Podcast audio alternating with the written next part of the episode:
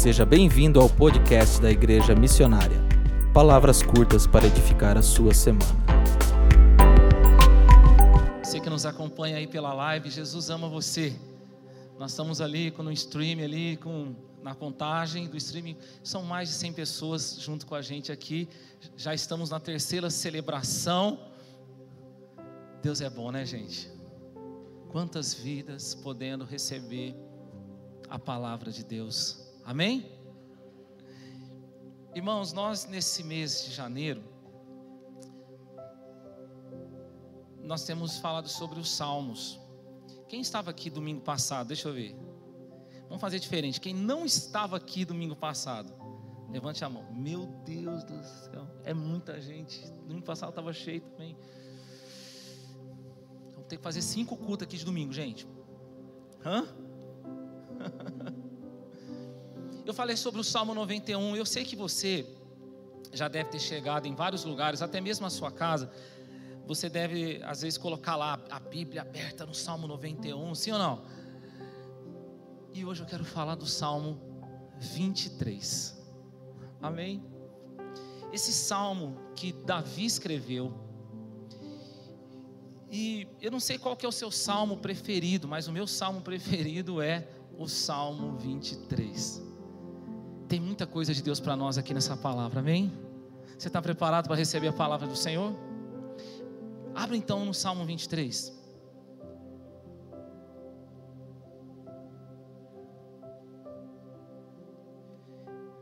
Diz assim: O Senhor é o meu pastor, e nada me faltará. Ele me faz deitar em passos verdejantes, guia-me para as águas tranquilas, renova minha alma, guia-me pelas veredas da justiça por amor do seu nome. Quando eu tiver de andar pelo vale da sombra da morte, não temerei mal algum, porque tu estás comigo, a tua vara, o teu cajado me tranquilizam.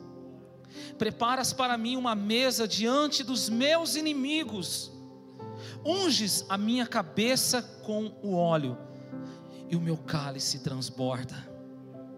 Bondade e misericórdia certamente me seguirão todos os dias da minha vida, e habitarei na casa do Senhor para todos sempre.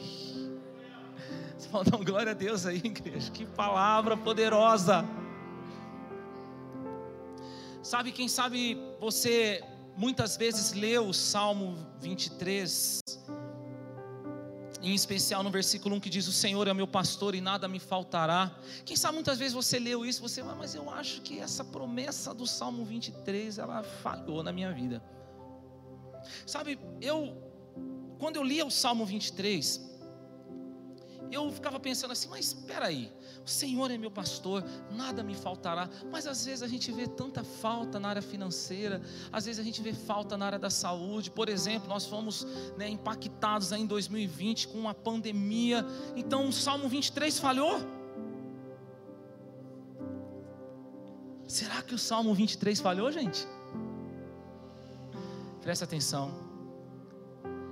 A Bíblia no Antigo Testamento, ela foi escrita no hebraico. Então, no original aqui, é algo muito mais profundo. No original, o Senhor é meu pastor e nada me faltará. Presta atenção. Aqui é o seguinte: o Senhor é o meu pastor e Ele não me deixa sentir falta de nada. Original é muito mais profundo. O Senhor é o meu pastor e Ele não me deixa sentir falta de nada. Sabe, a promessa aqui é muito maior. Sabe, não é apenas você não ter falta de alguma coisa, mas em meio às faltas que nós teremos, porque nós estamos na presença de Deus, porque Ele é o nosso pastor, nós não vamos sentir falta de nada, igreja. Pode ter certeza que se você verdadeiramente está no Senhor, é um filho de Deus, confiante no Senhor, em meio às faltas, você não vai sentir falta de nada, porque o Senhor vai suprir você com a presença dEle enquanto você estiver nesse ambiente de glória, nesse ambiente do Senhor, nessa confiança, nessa dependência, pode ter muitas faltas sobre a terra, mas porque você é do Senhor, você vai viver a promessa do Salmo 23 e você não sentirá falta de nada. Sabe? Até porque às vezes a gente vê muitas pessoas que ao olhar, você fala assim, mas essa pessoa parece que ela não tem falta de nada, ela tem tudo que ela quer. Quem sabe você muitas vezes já não olhou para alguém e falou: essa pessoa tem tudo o que ela quer. Vai conversar. Às vezes, essa pessoa que tem tudo o que quer, muitas vezes sente falta de alguma coisa.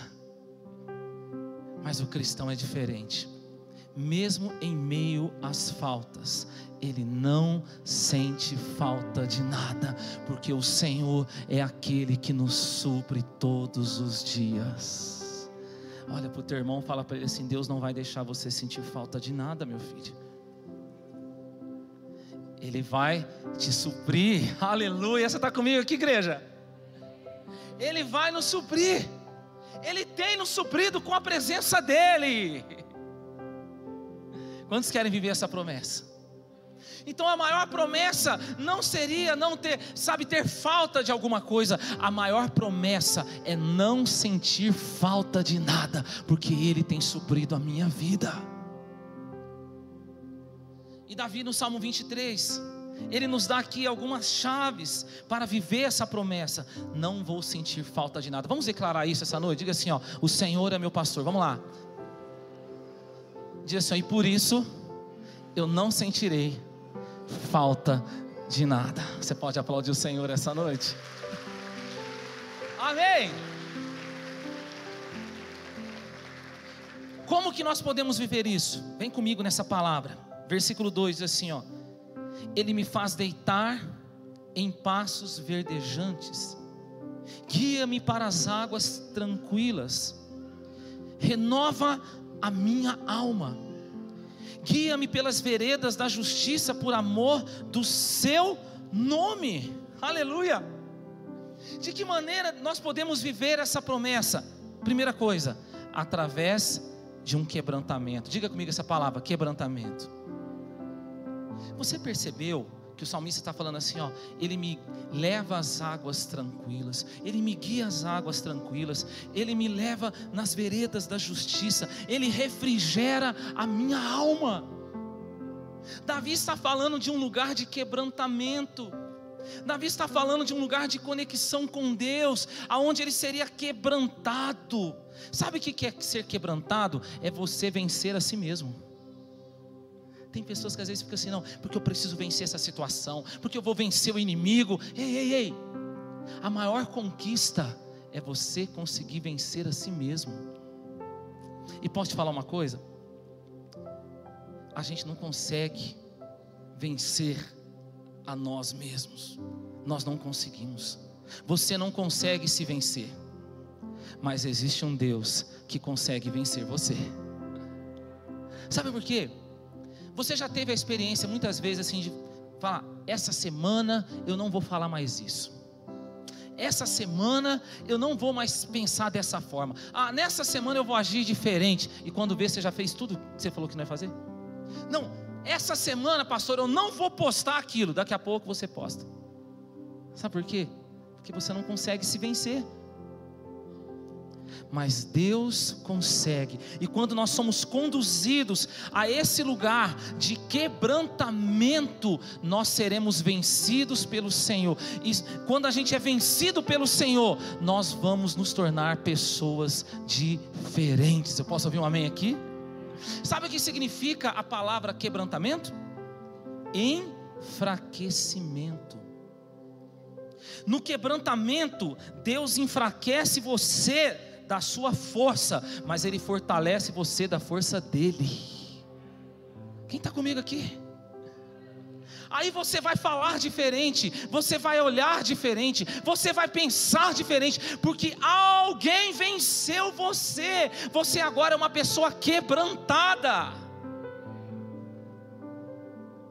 Sabe, uma pessoa que não é quebrantada, ela sempre acha que merece mais do que tem, ela sempre acha que aquela pessoa deveria fazer mais do que está fazendo.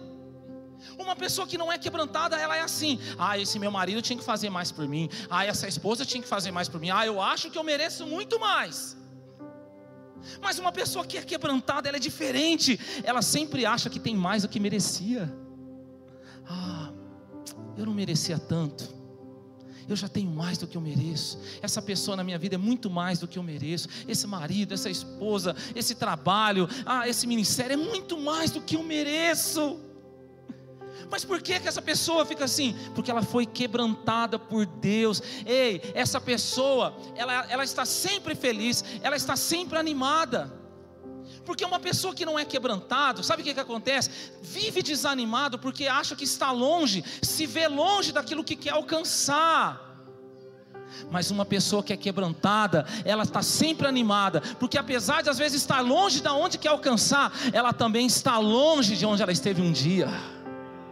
Ei, querido, presta atenção. Pode ser que você olhar para a sua vida, você esteja muito longe de onde você quer chegar, de onde você quer alcançar. Mas se você olhar para trás, você vai ver que você já está muito longe de onde você esteve um dia. Existe um Deus que tem trabalhado na tua vida. Aquele que começou a fazer a boa obra, ele está trabalhando e ele vai terminar. Então, querido, se quebrante hoje na presença do Senhor e veja: você pode estar longe de onde você quer chegar, mas você já está longe de onde você esteve um dia. Você pode falar isso para o seu irmão, falar: você já está muito longe, filho, de, de quem você era.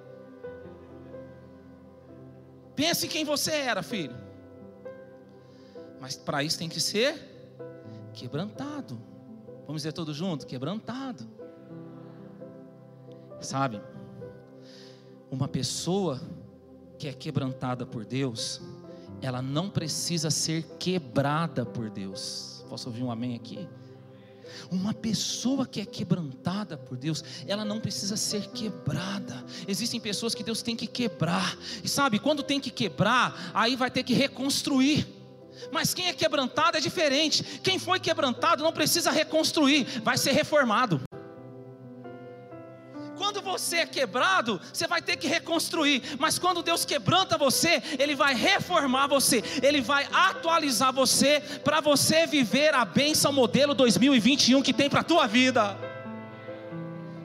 Ei, nesse ano, querido, você tem que buscar em ser, ser quebrantado. Fala, esse ano eu não vou ser quebrado por Deus. Esse ano eu vou ser quebrantado pelo Senhor. Eu vou ser reformado. Eu vou ser atualizado. Porque tem bênção modelo 2021. 2020 já passou. Tem bênção modelo 2021. Eu quero ser atualizado por Deus para vivenciar essas coisas na minha vida. Quantos querem ser quebrantados aqui? Aleluia. Davi era quebrantado. A segunda coisa que ele nos ensina, versículo 4: Quando eu tiver de andar pelo vale da sombra da morte, não temerei mal algum, porque tu estás comigo, a tua vara e o teu cajado me tranquiliza. Aleluia. Eu amo esse salmo, gente. A segunda coisa que Davi está nos ensinando aqui, nós precisamos ser flexíveis. Olha para o teu vizinho e fala assim: seja flexível, filho. Não tem como você sorrir para ele, porque está demais, dá só uma piscadinha, né? Fala, seja flexível. Essas horas aí tem uns irmãos que aproveitam, né? Fala para ele assim, ó, seja flexível. Vou explicar melhor isso para você. Davi fala assim: ó, quando eu tiver que andar pelo vale da sombra da morte, eu não temerei mal algum, porque tu estás comigo, a tua vara e o teu cajado me consola. Sabe, queridos, nós precisamos entender algo aqui. O vale da sombra da morte era o nome dado a uma estrada que ligava Jericó a Jerusalém era uma estrada muito perigosa. Nessa estrada ficava ali assaltantes, esperando os viajantes passar por aquele lugar para assaltar esses viajantes. Então eles apelidaram essa estrada, o nome dessa estrada de o Vale da Sombra da Morte.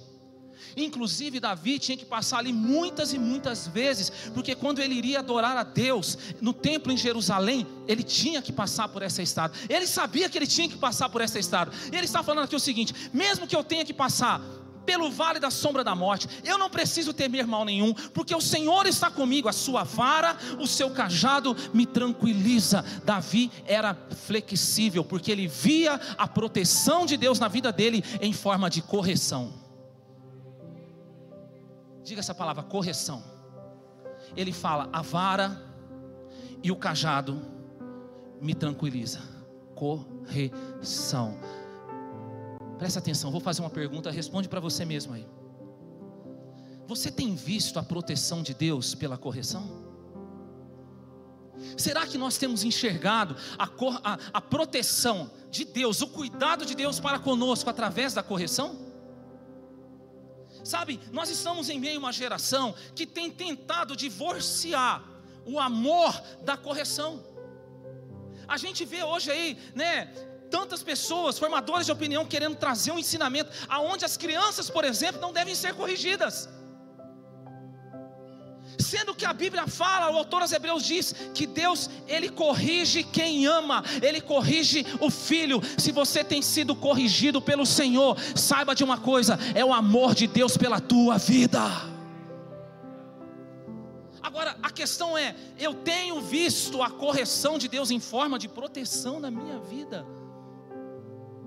Será que eu tenho visto? Nós não podemos separar, divorciar a correção do amor. Deus corrige quem Ele ama. Ei, nunca fuja de um ambiente de correção. Não fuja. Tem pessoas que às vezes começa a ser confrontado, começa a ser corrigido. Opa, opa, opa, opa, tô, tô fora, tô fora. Não fuja, porque esse lugar é um lugar de proteção. Agora, se você está em um ambiente, se você está em um lugar onde ninguém confronta você, onde ninguém corrige você, eu quero dizer para você que você está num lugar muito perigoso, você está correndo risco. Se você está num lugar onde ninguém confronta, ninguém fala, você está correndo um risco. Agora, se você está num lugar de correção, saiba de uma coisa: você está num lugar de proteção. Existe um Deus que vai corrigir você, porque Ele quer abençoar a tua vida. Quando, na minha infância, uns 10 anos atrás,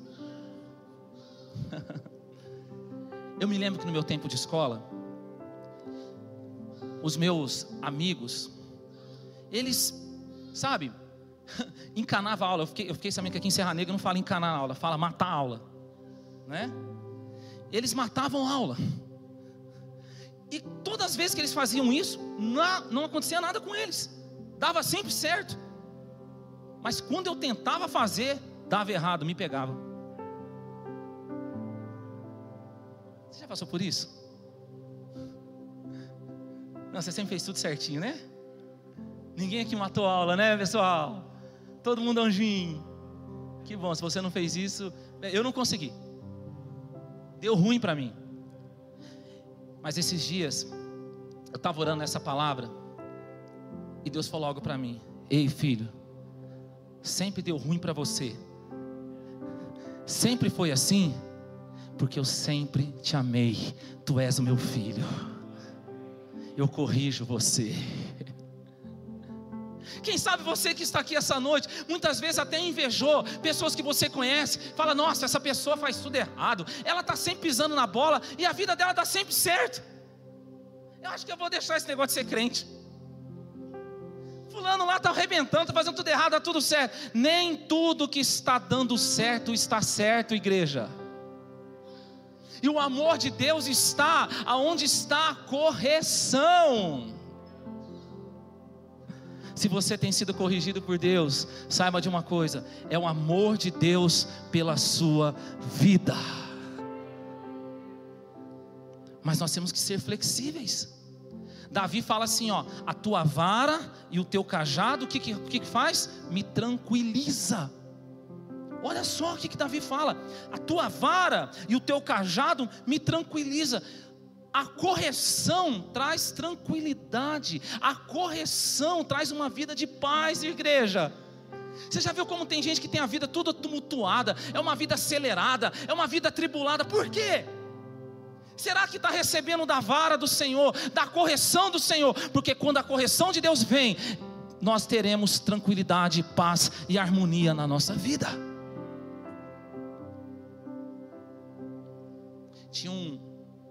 Pessoa, muitos anos atrás, pensa num cabra que fazia coisa errada.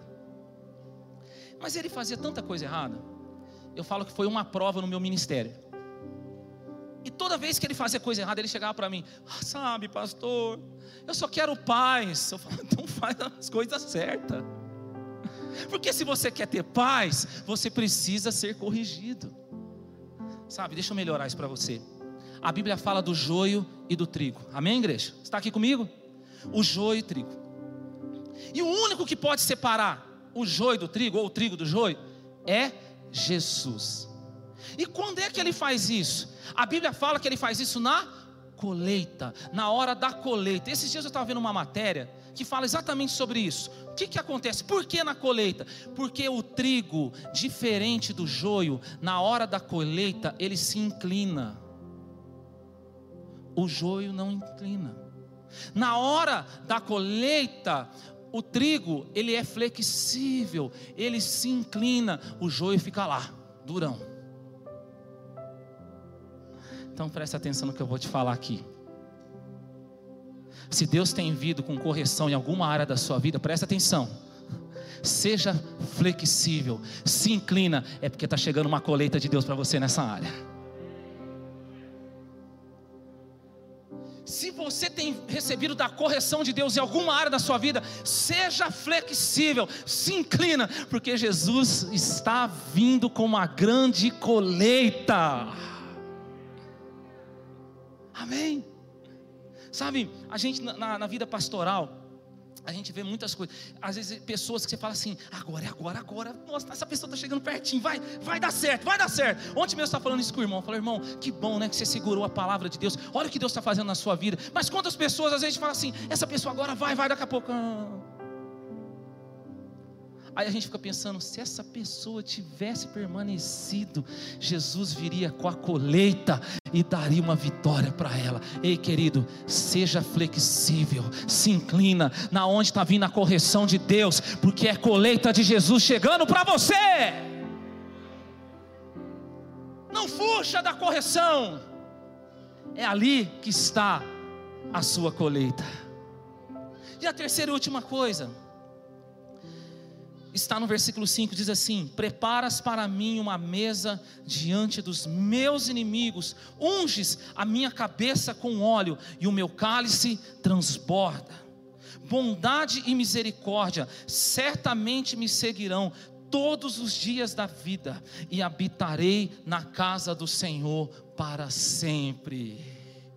Ei, a terceira coisa que Davi está nos ensinando aqui Seja um adorador. Olha para o seu irmão, fala para ele assim: seja um adorador. Igreja, Deus está à procura de verdadeiros adoradores. Presta atenção.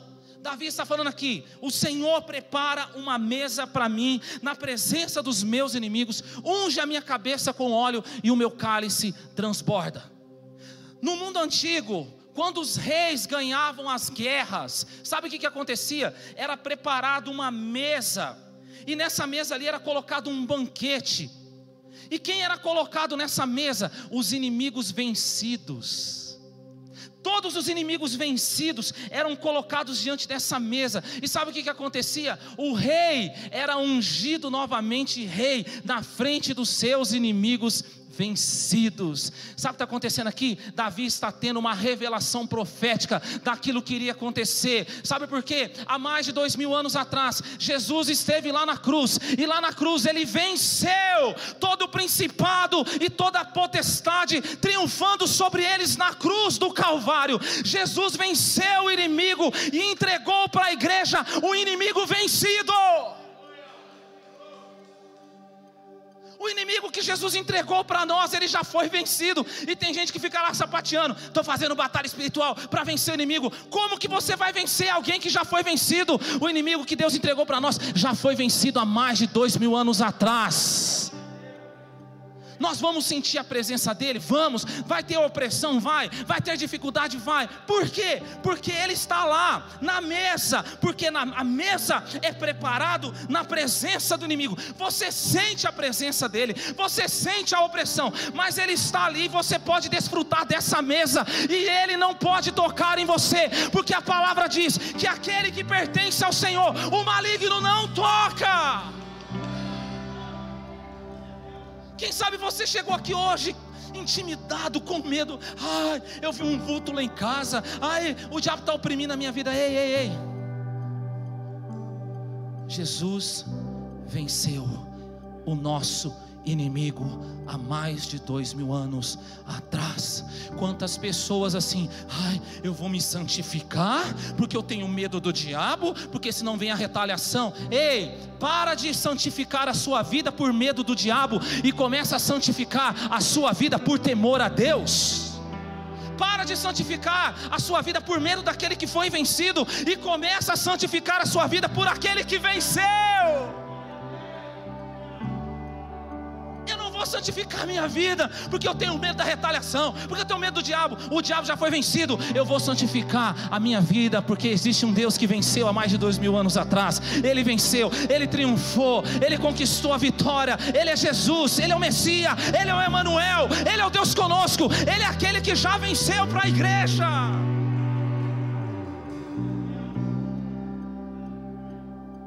Jesus está falando para você hoje eu já venci o seu inimigo. Você está aqui comigo, igreja? Tem gente que acha que Jesus ainda está lutando. Quando ele esteve na cruz, ele diz: Está consumado. Eu venci, não tem volta. Deus venceu. Ei, presta atenção. Você que acha que Deus perdeu o controle da terra, Deus é soberano, está tudo no controle dele. Ele venceu. Ele faz com que todas as coisas venham cooperar para os filhos dele. Ele venceu e nos pôs assentado na mesa com ele. Nós podemos desfrutar da mesa do Senhor, na presença dos nossos inimigos, e eles não vão nos tocar. Igreja nós seremos? A igreja que avança ou a igreja que retrocede? Quem você será? Jesus está falando para nós aqui que Ele nos deu o inimigo vencido. Você está comigo aqui nessa palavra? Davi diz o seguinte: nesse salmo, ele tem a, ele mostra, né? Porque ele foi pastor de ovelhas e ele também foi rei em Israel. Davi teve duas fases na sua vida, como pastor de ovelhas e como rei em Israel. E ele traz a revelação de Cristo como um pastor, mas também de Cristo como um rei. E o pastor Jesus, morreu como ovelha.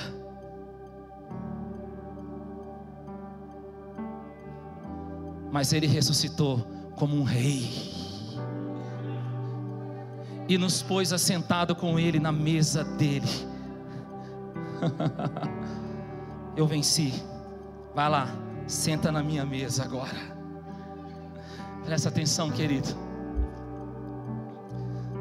Davi está nos ensinando algo poderoso aqui. Diga comigo, pastor e rei.